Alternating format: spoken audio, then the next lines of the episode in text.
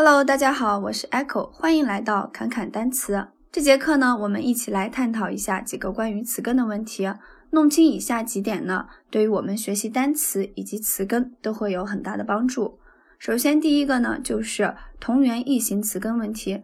简单点来说呢，就是同一个词根分化出了多种表现形式。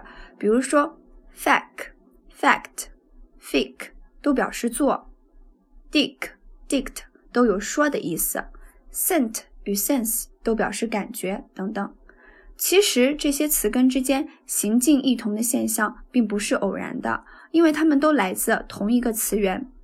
词根的同源异形现象会一直伴随着我们的学习。在后期的课程中呢，我们会通过更多的实例来向大家讲解同源异形词根之间的变化规律。在这儿呢，大家先有这么一个概念就好了。我们接着来看第二个问题：异源同形词根，它与同源异形词根相反，就是同一种形式的词根，因词源不同，含义也有所不同。举几个例子来说明一下。我们来看第一组词：centipede，蜈蚣的词根来自拉丁名词，意思是 foot 足；pedagogy，教育学的词根来自希腊名词，意思是 boy 男孩。两者原属不同的语种，语义也有所不同。第二组词，elegant，优雅的词根来自拉丁动词，意思是 to choose，挑选。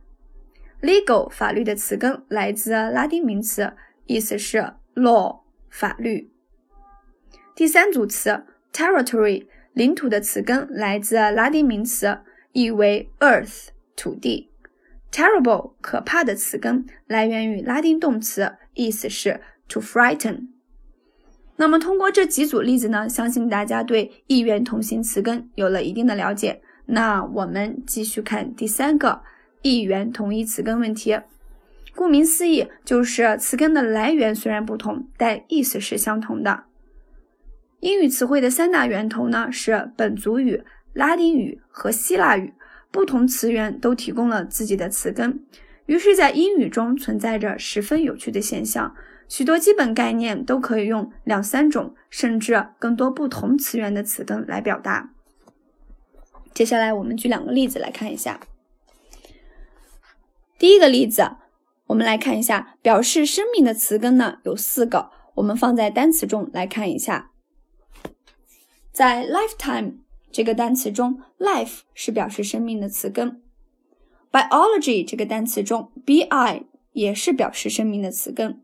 在 animal 和 vivid 这两个单词中，anim 和 viv 同样也是表示生命的词根。虽然它们形式不同，但都和生命有关。我们再看下一个例子，表示脚的词根。同样呢，我们放在单词中来分析一下，在 football。Paddle 和 tripod 这三个单词中，foot、pad 和 pod 都是表示脚的词根。虽然说形式不同，但都跟脚有关系。其他的例子呢，大家可以通过我们的文字版本来看一下，以加深理解。OK，咱们继续来看第四个同源多义词根，它与异源同义词根相反。同源多义词根主要是拉丁动词词根，且为数不多。比如说，动词词根 pend，pens，原意是 to hang，悬挂。由于把东西挂在天平上才能称量，所以又有 to weigh，称量的含义。又因为用天平称量金银来付款，又多了个 to pay，支付的含义。所以我们发现，在 depend，suspend，pendulum 中，pend 意为悬挂。在 dispense compensate 中，pence 意为称量；在 expend spend 中，pend 意为支付。可见，虽然少数词根有多个含义，但这些含义之间是有关联的。只要多加注意，便不会影响我们对词根的学习。大家在以后的词根学习过程中呢，可以多关注一下这几个问题，相信会对大家的学习带来更多的启发。好了，那么这节课就讲到这里，欢迎大家关注“侃侃单词”，一个帮你记单词的公众号。咱们下节课再见，拜拜。